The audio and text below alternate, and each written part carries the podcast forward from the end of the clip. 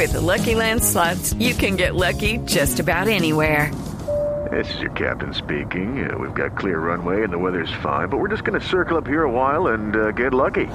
No, no, nothing like that. It's just these cash prizes add up quick. So I suggest you sit back, keep your tray table upright, and start getting lucky. Play for free at LuckyLandSlots.com. Are you feeling lucky? No purchase necessary. Void where prohibited by law. 18 plus terms and conditions apply. See website for details. Y sonidos de Colombia y el mundo en Blue Radio y BlueRadio.com, porque la verdad es de todos.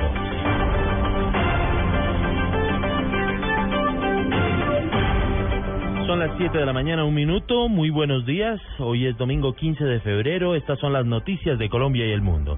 En los calabozos de la URI de Florencia, en Caquetá, amanecieron los dos hombres capturados por la policía, señalados de ser los autores materiales de la muerte de cuatro menores en la zona rural de este municipio. Allí se encuentra Juan Carlos Villani con los detalles.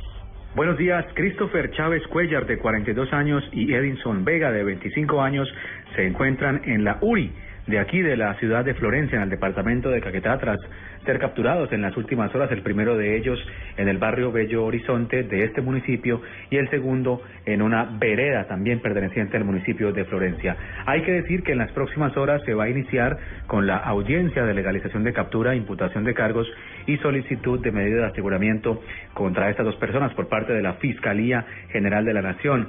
Ellos llegaron hasta la URI de Florencia en medio del rechazo de centenares de habitantes de este municipio que se reunieron a las afueras de esta entidad para justamente rechazar la muerte de los menores y que pues estas personas al parecer serían las responsables. Estas capturas se producen 10 días después de los hechos en los que resultaron muertos estos cuatro integrantes, cuatro niños de la familia Vanegas Grimaldo, en hechos ocurridos el 5 de febrero en la vereda Las Brisas de este municipio de Florencia.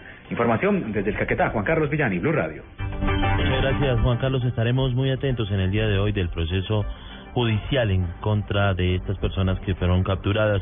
Entre tanto, la masacre que ocurrió eh, allí en Florencia, Caquetá, de estos cuatro hermanos, en una vereda, esto fue en una vereda cercana allí a Florencia, recibió el repudio de todos los sectores sociales quienes pidieron justicia en este caso. Recordemos cómo ocurrieron los hechos. Noticia en contexto con Simón Salazar. Los hechos se registraron el pasado 4 de febrero en la vereda El Cóndor, ubicada a 45 minutos de Florencia, Caquetá. Según las investigaciones, los autores del crimen habrían sido estos dos hombres capturados en las últimas horas, que habrían llegado a esta humilde vivienda donde se encontraban los menores de 4, 10, 14 y 17 años de edad. Al ver que no estaban sus padres, los hicieron acostar y les dieron un tiro de gracia. El Instituto Colombiano de Medicina Legal incluso informó que precisamente estos cuatro menores recibieron disparos a la altura de la cabeza y a corta distancia. Desde ahí se desplegó todo un operativo que permitiera dar con la captura de estos responsables y por supuesto el rechazo de la población. La Procuraduría incluso conformó una agencia especial para que estuviera al tanto de la investigación, Sectores políticos también manifestaron su repudio a este acto, así como el Instituto de Bienestar Familiar. Simón Salazar, Blue Radio. Pasemos a otra noticia. El presidente de Venezuela, Nicolás Maduro, calificó como una campaña sucia la aparición de artículos y caricaturas en contra suya y de su país en medios de comunicación colombianos. Información con Oscar Murcia. El presidente de Venezuela, Nicolás Maduro, rechazó la campaña mediática que se desarrolla de Colombia, según él, en contra de la revolución bolivariana, el gobierno de Venezuela, el proyecto y el legado que dejó el comandante Hugo Chávez, y en esta oportunidad hizo referencia a una publicación de la revista Semana. Amamos profundamente a la Colombia de Bolívar. Aquí la revista Semana, que es dirigida por sectores muy pudientes de Colombia, que tiene mucho dinero, ha desarrollado una campaña sucia muy baja en contra de Venezuela, contra el gobierno que yo presido y el legado y el plan de la patria que dejó nuestro comandante Hugo Chávez. Esa campaña la repudio, la rechazo, dijo Maduro. Comentó sobre la publicación de una caricatura donde se muestra el escudo nacional totalmente tergiversado. Muestra nuestro escudo nacional que es sagrado sin sus insignias, con un caballo triste, desnutrido, con las armas de la República rendidas. Pregunto, ¿las armas de la patria están rendidas? ¿Las armas de nuestra patria están en manos dignas de los hijos de Bolívar y de Chávez? Es así que ellos pretenden mostrar a Venezuela es una campaña de mentiras y de odios. El presidente resaltó que este tipo de campañas mediáticas no se ven en Venezuela. Yo no permitiría que en Venezuela se estimule el odio contra el presidente de Colombia, no lo permitiría como jefe de Estado actuaría. Oscar Murcia López, Blue Radio. Taxistas de Bogotá protagonizaron bloqueos de vías en las últimas horas en protesta por la inseguridad que se sigue viviendo en las calles de la capital.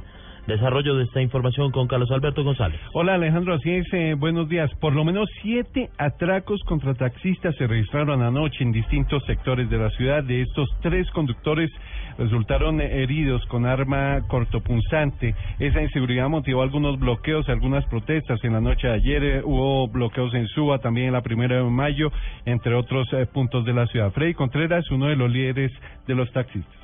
Ah, son bloqueos así repentinos la parte en la parte de Suba, y otra hubo en la parte eh, yendo por la avenida Boyacá, otra en la, en la parte de Borda, por la inseguridad. Estamos reclamando un poco más de seguridad. Este es el llamando la atención. Hace también algunos minutos, eh, según nos eh, reportaron las autoridades, se registraron algunos eh, enfrentamientos unas eh, riñas entre taxistas y también habitantes afrodescendientes en el sector de la Victoria, esto en el sur eh, de la ciudad. Ya la situación está controlada. Los taxistas están amenazando con ir a un paro el próximo 23 de febrero, alegando no solo inseguridad, sino también pidiendo que se reduzcan los precios de los combustibles. Carlos Alberto González, Blue Radio. Un recorrido por las regiones con las noticias más importantes. Vamos a Antioquia. La Dirección Nacional de Restitución de Tierras aseguró que hay vacíos que generan duda frente a las supuestas intimidaciones que hombres armados habrían hecho esta semana a varias familias que pretenden recuperar sus predios, esto en el Urabá antioqueño. Información con Laura Mora. Lo primero que aclaró el director nacional de restitución de tierras, Ricardo Sabogal, es que ningún juez ha determinado qué hacer con la finca Monteverde en la que supuestos hombres armados habrían sacado a 11 familias. Esto quiere decir que en caso de que allí hubiese familias, se habría tratado de una invasión. Sin embargo, aseguró que ya la Fiscalía inició las investigaciones sobre los supuestos abusos. Y en ese sentido, pues obviamente van a haber investigaciones a ver qué es lo que está ocurriendo. De otra parte, también que hay desmanes, hay abusos, eso también se está investigando para revisar qué hay de cierto en esto, si todo lo que se está firmando de hecho ocurrió o si definitivamente eh, todo es más, no es más que eh, información que no se ajusta mucho a la realidad. La otra denuncia hecha por la Dirección Nacional de Restitución de Tierras tiene que ver con los obstáculos que ha encontrado la justicia para tomar decisiones sobre los predios de algunas zonas del Urabá antioqueño. Según la entidad, hay personas promoviendo invasiones y limitando en trabajo a los funcionarios. En Medellín, Laura Mora, Blue Radio.